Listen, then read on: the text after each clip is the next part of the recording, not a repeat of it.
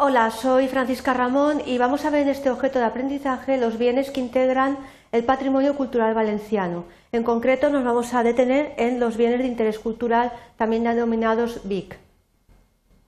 Los objetivos es explicaros eh, cuáles son los bienes que están eh, integrados dentro de eh, lo que es el patrimonio cultural valenciano, para luego detenernos en los bienes de interés cultural, los BIC, y ver cuál es la regulación y el régimen jurídico que les es aplicable. Para ello vamos a desarrollar los siguientes contenidos. En primer lugar, la regulación del patrimonio cultural valenciano. En segundo lugar, los bienes que integran el patrimonio cultural valenciano. Y por último, vamos a estudiar los bienes de interés cultural, también llamados BIC. Cuando vamos a tratar de establecer el régimen jurídico del patrimonio cultural valenciano, tenéis que tener en cuenta que el marco normativo es el siguiente. En primer lugar, eh, se encuentra la Ley 4-1998 eh, de 11 de junio del patrimonio cultural valenciano. Esta ley fue modificada sucesivamente por una ley del año 2004 y otra ley del año 2007. Tiene por objeto esta normativa la protección, conservación, difusión, fomento, investigación y acrecentamiento del patrimonio cultural valenciano.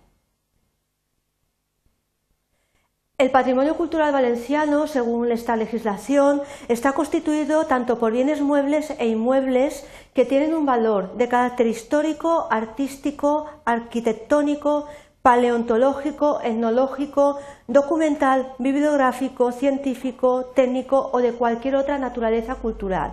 Tenéis que tener en cuenta que a la hora de la denominación de bienes muebles e inmuebles hay que acudir a, los artículos 333 y siguientes del Código Civil para eh, saber cuáles son los bienes muebles e inmuebles. Eh, tienen que estar estos bienes situados, ya que estamos hablando de una ley autonómica, en el territorio de la comunidad valenciana o que, si se hallaran fuera de él, de ese territorio, fueran especialmente representativos de la historia y cultura valenciana. Por tanto, como os he indicado, para esa denominación de los bienes muebles e inmuebles hay que atender a los artículos 333 y siguientes del Código Civil. Sin embargo, también forman parte del patrimonio cultural valenciano en calidad de lo que se denominan bienes inmateriales o intangibles del patrimonio etnológico, las creaciones, conocimientos, técnicas, prácticas y usos más representativos y valiosos de las formas de vida y de la cultura tradicional valenciana. Estos bienes también formarán parte del patrimonio cultural valenciano. Sin embargo, se extiende incluso un poco más el concepto de integración de bienes, indicando la legislación que también formarán parte de dicho patrimonio como bienes inmateriales, igualmente expresiones de las tradiciones del pueblo valenciano en las manifestaciones siguientes musicales, artísticas, gastronómicas o de ocio y en especial aquellas manifestaciones que han sido objeto de transmisión oral y las que mantienen y potencian el uso del valenciano. Los bienes inmateriales de naturaleza tecnológica también formarán parte del patrimonio cultural valenciano siempre que sean manifestaciones relevantes o hitos de la evolución tecnológica de nuestra comunidad valenciana. Por ello también la ley los considera como bienes integrantes del patrimonio cultural. Vamos a detenernos un poco más en los bienes que integran este patrimonio cultural valenciano. En primer lugar, tenemos los bienes de interés cultural valenciano, que son aquellos que, por sus singulares características y relevancia para el patrimonio cultural, son objetos de unas medidas de protección, divulgación y fomento que se derivan de su condición de tales y siempre que se hayan declarado como tal, como bienes de interés cultural valenciano, a través de un expediente que se realiza con una serie de tramitación ante la Administración para que se pueda declarar como tal. También los bienes inventariados no declarados de interés cultural son aquellos bienes que, por tener alguno de los valores mencionados en el artículo primero de la ley, en grado particularmente significativo, pero no llegan a tener una relevancia reconocida como bien de interés cultural, pero sí que forman parte eh, del inventario general del patrimonio cultural y gozan de un régimen de protección y de fomento que de dicha inclusión se deriva, de la inclusión en ese inventario. Y luego tenemos los bienes no inventariados del patrimonio cultural, que son todos bienes que, conforme al artículo 1, párrafo segundo de la ley, forman también parte del patrimonio cultural valenciano, pero no están incluidos en las dos categorías anteriormente mencionadas serán objeto de unas medidas de protección que esta ley contempla con un carácter general para los bienes de patrimonio cultural y además cualquier otra medida eh, que se pueda adoptar eh, por normas de carácter sectorial por razón de los valores culturales que tienen esos bienes, pero son bienes que no están incluidos dentro del inventario. Respecto de los bienes de interés cultural, vamos a detenernos un poco más para que sepáis lo que son. Son declarados, es decir, son bienes que necesitan una declaración como BIC, como bienes de interés cultural, pero y atienden a una eh, clasificación que además nos vamos a detener en la primera, que son los bienes inmuebles. La clasificación que se establece son bienes inmuebles, bienes muebles, declarados individualmente como colección o como fondos de museo y colecciones museográficas, documentos y obras bibliográficas, cinematográficas, fonográficas o audiovisuales, también declaradas de manera individual como colección o como fondos de archivos y bibliotecas, y luego los llamados bienes inmateriales.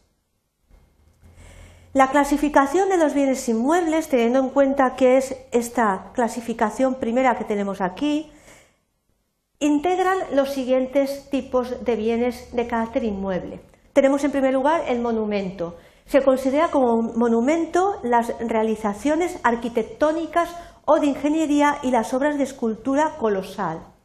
Luego tenemos lo que se denomina conjunto histórico, en que es una agrupación de bienes inmuebles que es continua o dispersa, que está delimitada claramente, es decir, que se puede eh, contemplar exactamente cuál es eh, la delimitación de esos bienes que lo integran, que tienen además una entidad cultural propia e independiente del valor de los elementos singulares que la están integrando o que integran ese conjunto histórico.